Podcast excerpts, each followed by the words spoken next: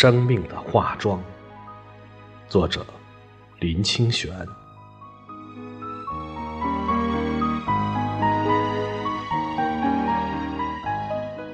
我认识一位化妆师，他是真正懂得化妆，而又以化妆闻名的。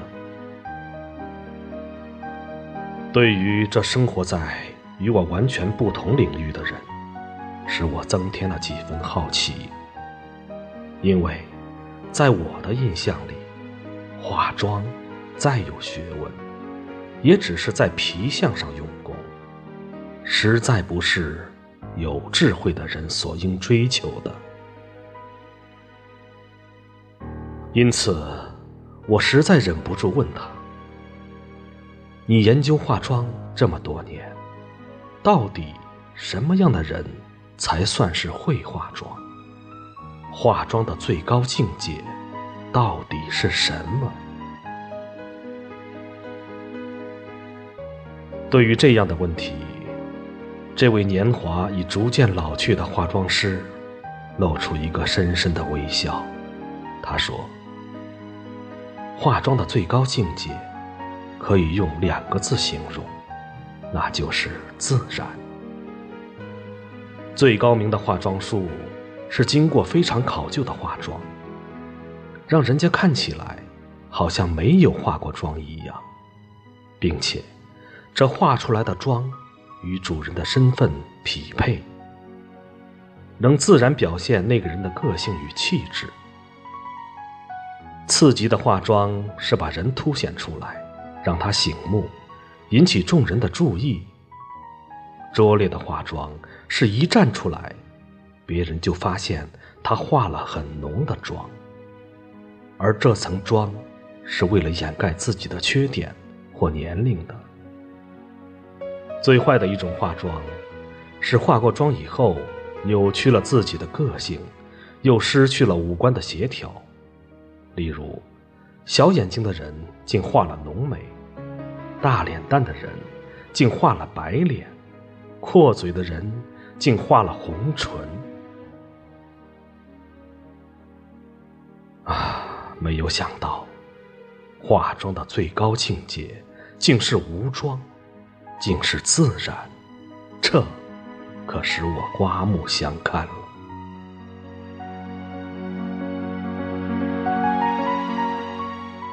化妆师看我听得出神，继续说：“这不就像你们写文章一样？拙劣的文章常常是词句的堆砌，扭曲了作者的个性；好一点的文章是光芒四射，吸引了人的视线。”但别人知道你是在写文章。最好的文章是作家自然的流露，它不堆砌。读的时候不觉得是在读文章，而是在读一个生命。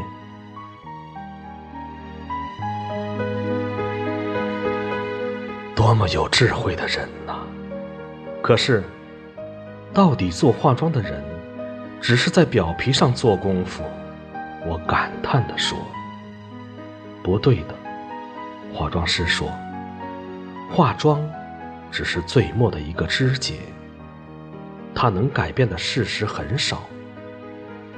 深一层的化妆是改变体质，让一个人改变生活方式，睡眠充足，注意运动与营养，这样他的皮肤改善，精神充足，比化妆有效的多。”再深一层的化妆是改变气质，多读书，多欣赏艺术，多思考，对生活乐观，对生命有信心，心地善良，关怀别人，自爱而有尊严。这样的人就是不化妆也丑不到哪里去。脸上的化妆只是化妆最后的一件小事。我用三句简单的话来说明：三流的化妆是化脸上的妆；二流的化妆是精神的化妆；一流的化妆是生命的化妆。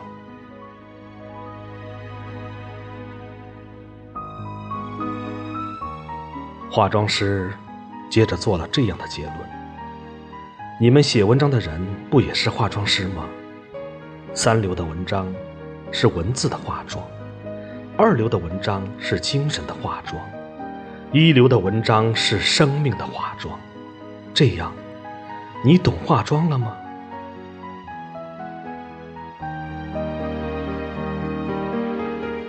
我为了这位女性化妆师的智慧而起立向他致敬，深为我最初对化妆师的观点。感到惭愧。告别了化妆师，回家的路上，我走在黑暗的地表，有了这样深刻的体悟：这个世界，一切的表象都不是独立存在的，一定有它深刻的内在意义。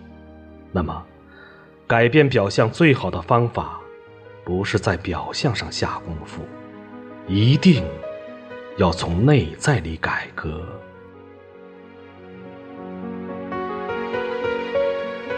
可惜，在表象上用功的人，往往不明白这个道理。